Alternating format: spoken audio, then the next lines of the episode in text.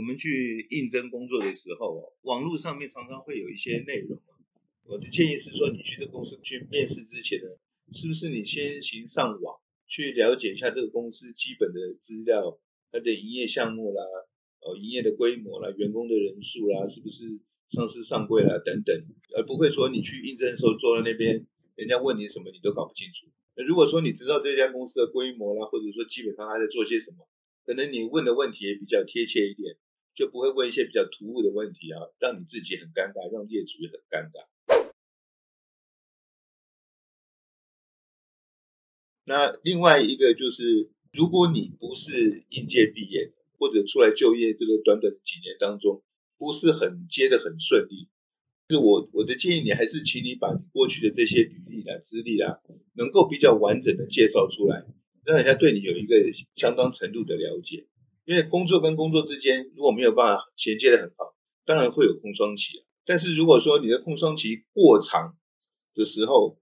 那这个就是可能人家就是很好奇了啊，比如说我在看人家的履历的时候，我常会去看这个中间的空窗期，他跑到哪里去了？因为都会写说几年几月几日到几年几月嘛，呃，这个工作，那下个工作，有的甚至中间有六个月甚至更久的时间没有工作，他也没交代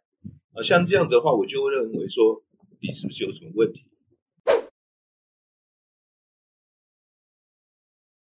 如果说你之前的工作有很多，那也许有些雇主想问你的是说，请问你之前三个工作的离职原因是什么？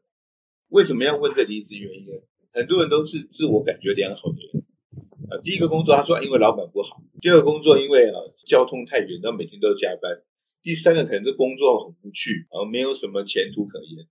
但是你要想，如果你每个离职的工作当然是比较不好的原因你离职的话。那这个业主他会不会想说，是不是你有问题啊，而不是这个公司有问题？所以你在表达说我过去的就业的这个小小的历史啊，请你一再要呃斟酌你所说出来的话。呃，有些外商公司他甚至会打电话给你过去的雇主，问一下你的就业状况，或者有没有做过什么其他不好的事情。因为如果你讲前面的雇主不好，或者讲前面的公司对不起你，对方可以很容易的打电话去问。那就可以知道说你讲的是不是可信，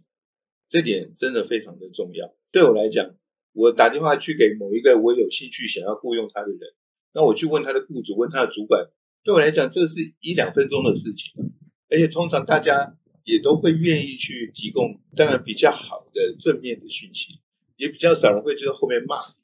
但是这个你不得不有相当的准备。特别提到一点加班的问题，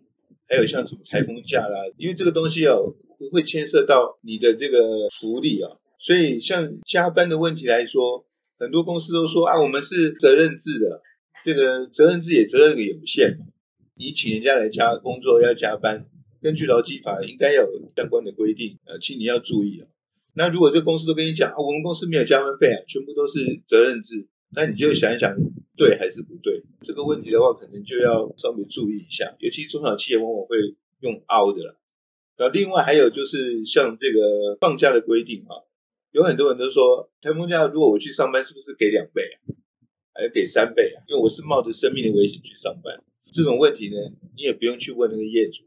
劳基法上去看一下啊，那个很明显的，那很清楚告诉你。什么周末加加班啊，例假日上班等等，类似像这样，就是不要自己容易乱猜，然后又给业主一个不好的印象。如果你日后有任何的其他的问题，有关于你就业的啦，或者说工作上遇到什么困难，也欢迎你来询问。哦，那我会最快的速度呢找到解答，来告诉你怎么办会比较好。